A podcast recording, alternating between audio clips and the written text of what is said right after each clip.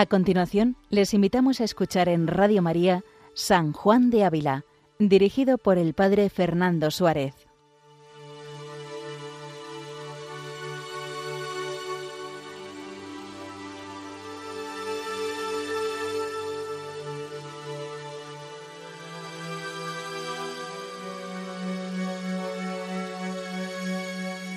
Buenos días a todos los oyentes de Radio María.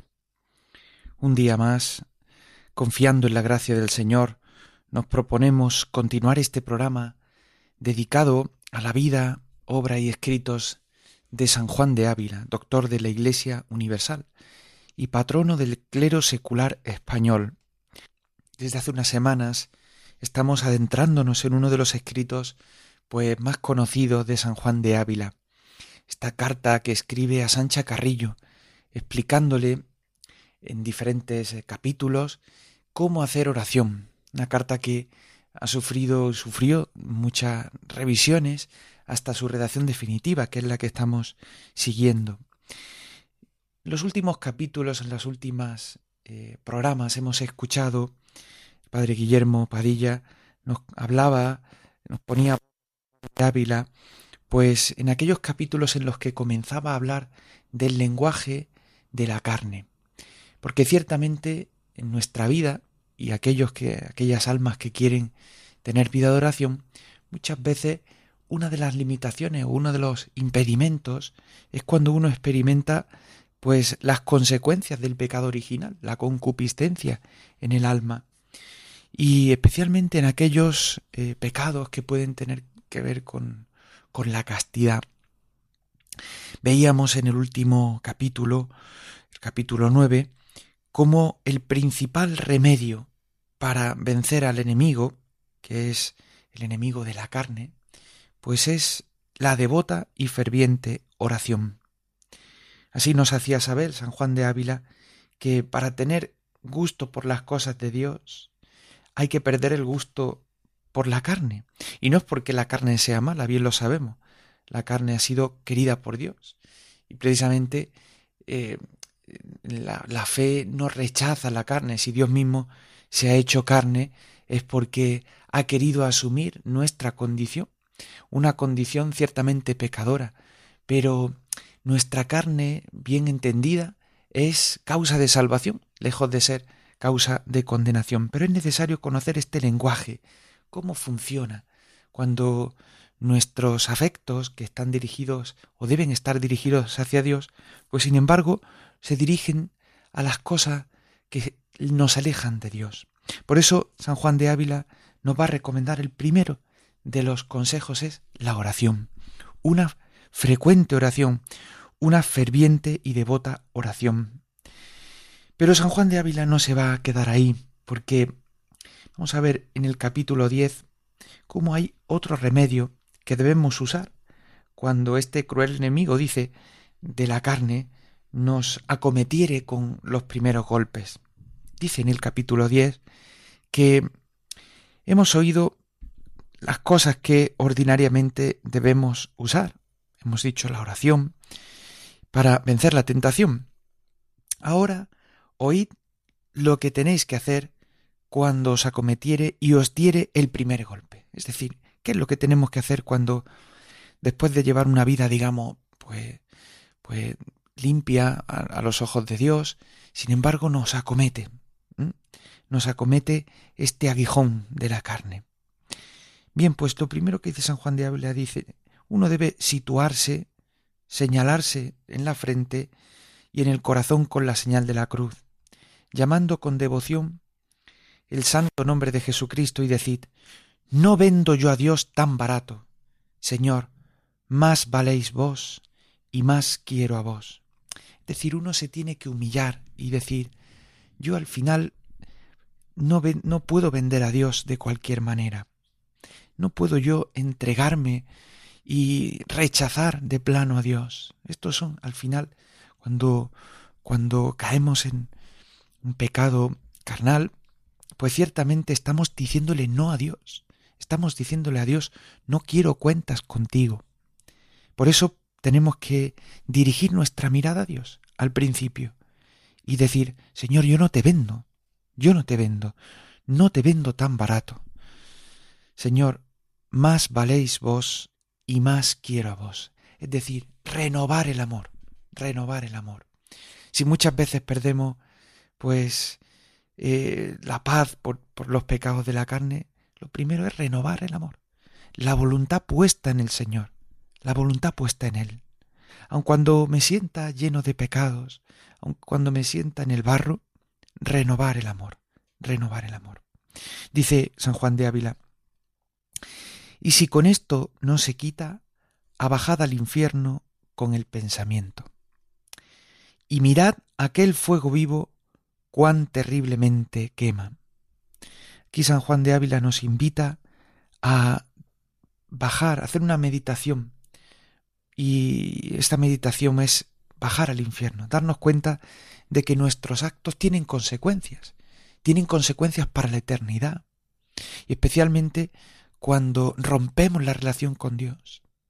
Un alma que ha roto su relación con Dios, que está completamente eh, apartada de Dios, pues está condenada, condenada no porque Dios lo condene, sino porque se condena a sí mismo, porque se aparta de Dios voluntariamente, siempre entendiendo que se trata de un pecado ciertamente querido y que en el cual se ha puesto la voluntad, en el cual pues uno ha querido apartarse, apartarse de Dios, no, no, no propiamente eh, con la voluntad, pero sí con los actos, es decir, nuestros actos tienen consecuencias objetivamente.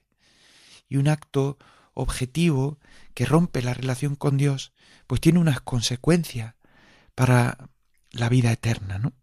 Por eso lo primero que nos dice eh, San Juan de Ávila es, oye, considera el infierno, baja al infierno al pensamiento.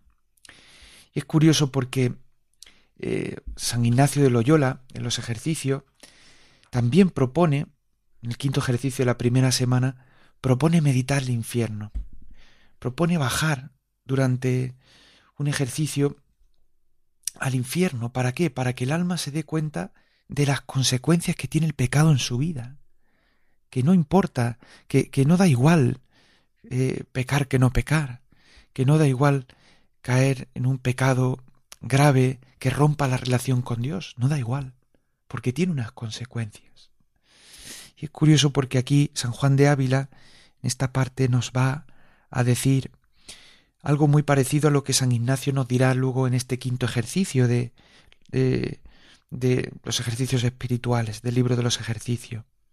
Dice San Juan de Ávila, mirad aquel fuego vivo y cuán terriblemente quema, y hace dar voces y aullar y blasfemar a los miserables que ardieron acá con fuegos de deshonestidad, ejecutándose en ellos la sentencia de Dios. Aquí es donde San Ignacio quizá es cuando nos propone la aplicación de sentidos. San Juan de Ávila nos dice que miremos aquel fuego vivo y San Ignacio nos dirá que apliquemos los sentidos, oír con los oídos llantos, alaridos, voces, blasfemias contra Cristo nuestro Señor, oler con el olfato humo, azufre quemado, gustar con el gusto cosas amargas, tocar con el tacto cómo los fuegos tocan y abrasan a las almas. Es decir, se trata de pedirle al Espíritu Santo, eh, mediante una contemplación, que nos descubra las consecuencias eh, que tienen realmente nuestros pecados para la vida eterna. Y esto ciertamente es algo que tiene que obrar el, eh, el Espíritu en nosotros, a través de la oración, de la contemplación. No es algo que uno pueda simplemente, pues no sé, viendo una imagen o contemplando un cuadro que, que hable de las postrimerías, ¿no?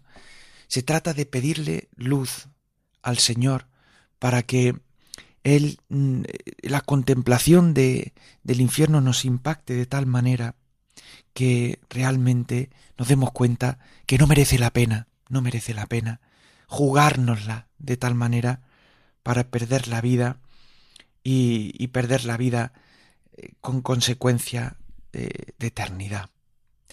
A continuación dice San Juan de Ávila, y si esto no os aprovecha, subíos al cielo con el pensamiento y representeos aquella limpieza de castidad que en aquella bienaventurada ciudad hay. Y como no puede entrar allí bestia ninguna, quiero decir, hombre bestial, y estáos un rato allá hasta que sintáis alguna espiritual fuerza con que aborrezcáis vos aquí lo que allí se aborrece por Dios. Es decir, después de contemplar el infierno, y si esto no es suficiente, sube al cielo y contempla que en el cielo realmente solo pueden llegar las almas que tengan su corazón limpio, limpio, y aquellas que viven como pues como bestias, dice San Juan de Ávila, pues no pueden entrar, porque ciertamente en el cielo se aborrece aquello que separa de Dios.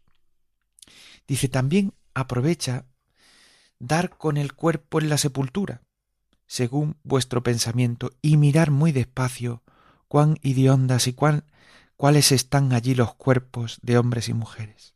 También lo recomienda San Ignacio. Es decir, contemplar el momento de la muerte, el momento en el que todo lo que uno ha vivido, todas las decisiones que ha tomado en la vida, ya no se pueden alterar. Ya uno no puede pedirle a Dios perdón por algo que ha tenido que hacer en vida. Y ciertamente en ese momento toda la vida pues trae unas consecuencias, trae unas consecuencias eternas.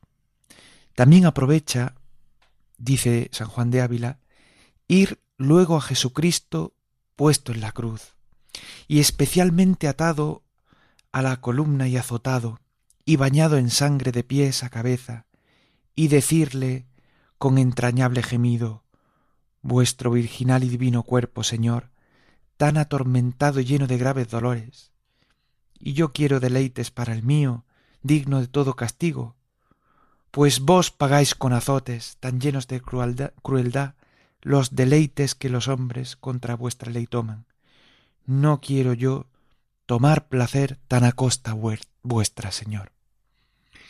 Qué similitud tan grande encontramos en esta en esta contemplación que nos plantea San Juan de Ávila con aquella aquel famoso coloquio que nos plantea San Ignacio en, en el primer ejercicio de las tres potencias de la primera semana cuando nos dice San Ignacio que hagamos un coloquio imaginando a Cristo nuestro Señor delante y puesto en cruz, y hacer un coloquio, considerando cómo de criador ha venido a hacerse hombre, y de vida eterna a muerte temporal, y así morir por mis pecados. Y, y, luego esa triple pregunta, ¿no? ¿Qué he hecho por Cristo? ¿Qué hago por Cristo? ¿Y qué he de hacer por Cristo? Para que viéndole de esa manera y colgado así en la cruz, dejar correr el, correr el afecto, expresando lo que se ofreciere. Qué similitud más grande encontramos entre estos dos santos en este punto, porque realmente solo poniendo delante a Jesucristo crucificado, viendo cómo a Él se ha entregado a la muerte por mí, viendo cómo, siendo Él Dios, siendo Él Dios, ha decidido incluso morir como hombre, entregando su virginal y divino cuerpo, atormentado y lleno de graves dolores. ¿Por qué? Por mí, pagando con azotes los deleites que los hombres contra su ley toman. Y entonces es cuando uno dice, no quiero tomar placer tan a costa vuestra, Señor, es decir, a partir de ahora, ¿qué voy a hacer por Cristo? ¿Qué voy a hacer por Cristo? No quiero yo tomar placer, no quiero yo tomar placer. Tiene que partir también de una decisión de la voluntad, que se que caiga en la cuenta de lo que Dios ha hecho por uno, de hasta qué punto Dios se ha tomado en serio el hecho de restaurar, restaurar al hombre, pero sin duda necesitando de la voluntad del hombre, necesitando de la colaboración del hombre. Dice San Juan de Ávila que también aprovecha representar súbitamente delante de vos a la limpísima Virgen María, considerando la limpieza de su corazón y entereza de su cuerpo, y aborrecer luego aquella deshonestidad que os vino, como tinieblas que se deshacen en presencia de la luz. Es como también ese primer coloquio que nos plantea San Ignacio que realicemos en el tercer ejercicio de la primera semana de repetición, primer coloquio con Nuestra Señora, para que me alcance la gracia de su Hijo y Señor, para tres cosas. En esta materia, podría aplicarse a cualquier otra, pero, pero en esta materia, pues para que sienta interno conocimiento de mis pecados y aborrecimiento de ellos. Es decir, para que sienta conocimiento de, de, cómo, cómo pues los pecados de la carne o las ofensas a Dios de esta manera afean mi alma y los aborrezca. Segundo, dice San Ignacio, para que sienta el desorden de mis operaciones, el desorden de mis acciones, de mis obras, y para, para que aborreciéndolo me enmiende y me ordene. Y tercero, para pedir conocimiento del mundo, para que aborreciéndolo aparte de mí las cosas mundanas y vanas. Curioso cómo nos plantea ponernos delante de la Virgen, que estos dos santos son conscientes de que sólo mirando la pureza de María uno puede realmente pedirle al Señor con fe, con fe, que le alcance la gracia de ser como ella. Pero sigue San Juan de Ávila repitiendo que si sabéis cerrar la puerta del entendimiento muy bien cerrada, como se suele hacer en el íntimo recogimiento de la oración, hallaréis con facilidad el socorro más a la mano que en todos los remedios pasados. Dice, porque acaece muchas veces que abriendo, abriendo la puerta para el buen pensamiento, suele entrar el malo, mas cerrándola a uno y a otro es un volver las espaldas a los enemigos. Y no abrirle la puerta hasta que se hayan ido, y así se quedarán burlados. Luego San Juan de Ávila nos va a recomendar una serie de prácticas, ¿no? Pues por ejemplo, poner los brazos en cruz, hincar las rodillas, herir los pechos.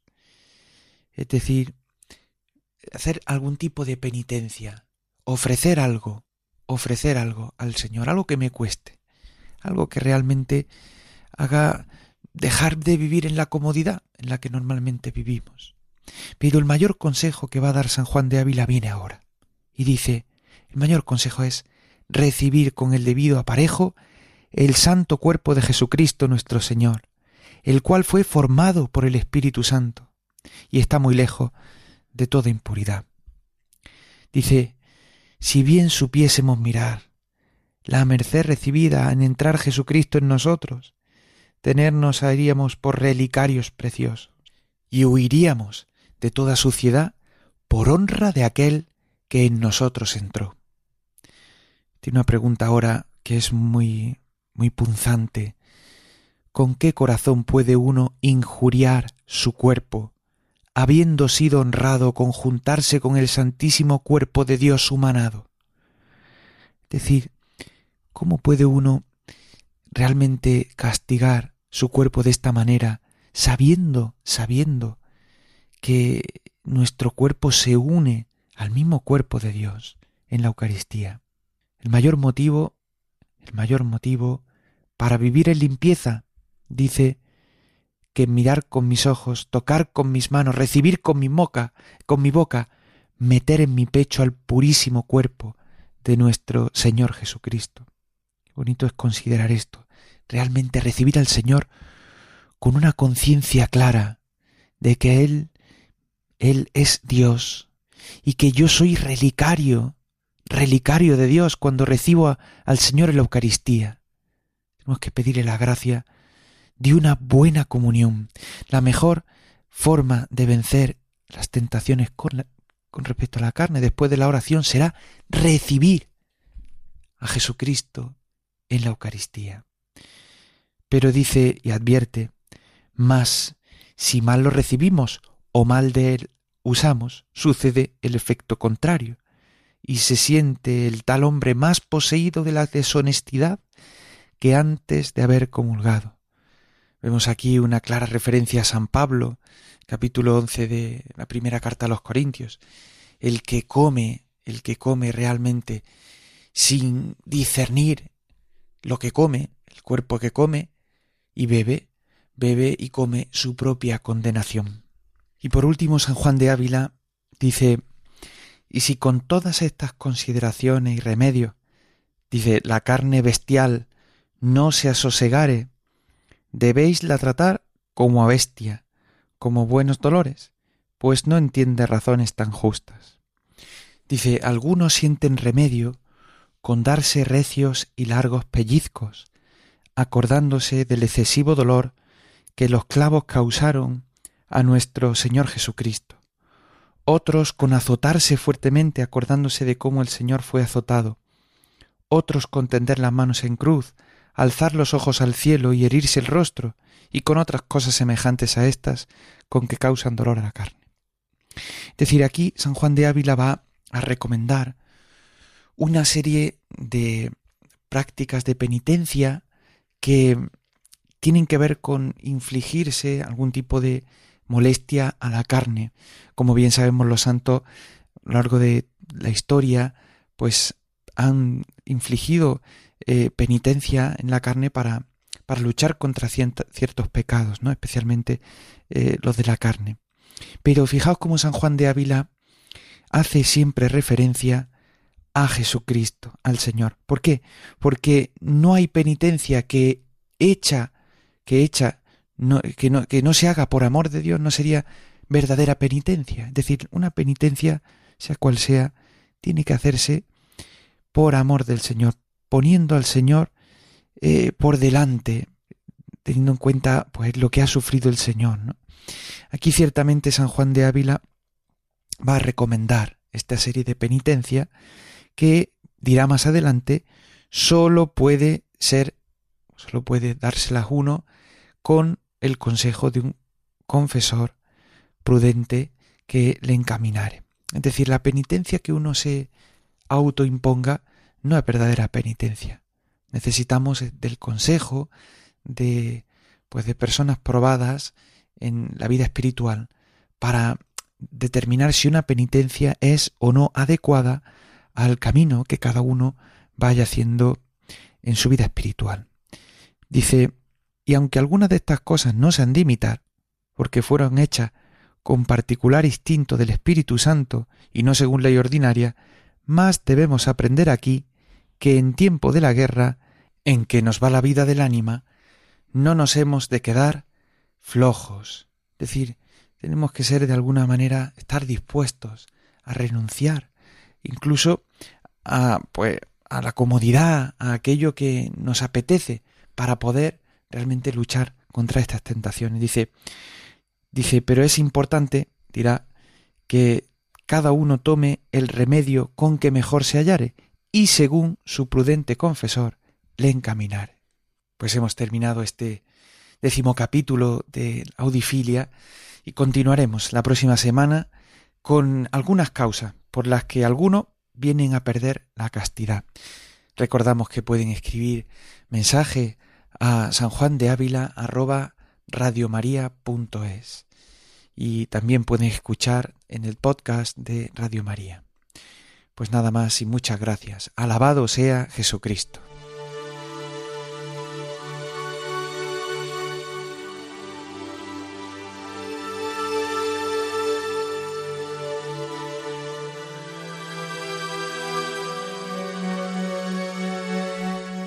Han escuchado en Radio María San Juan de Ávila con el Padre Fernando Suárez.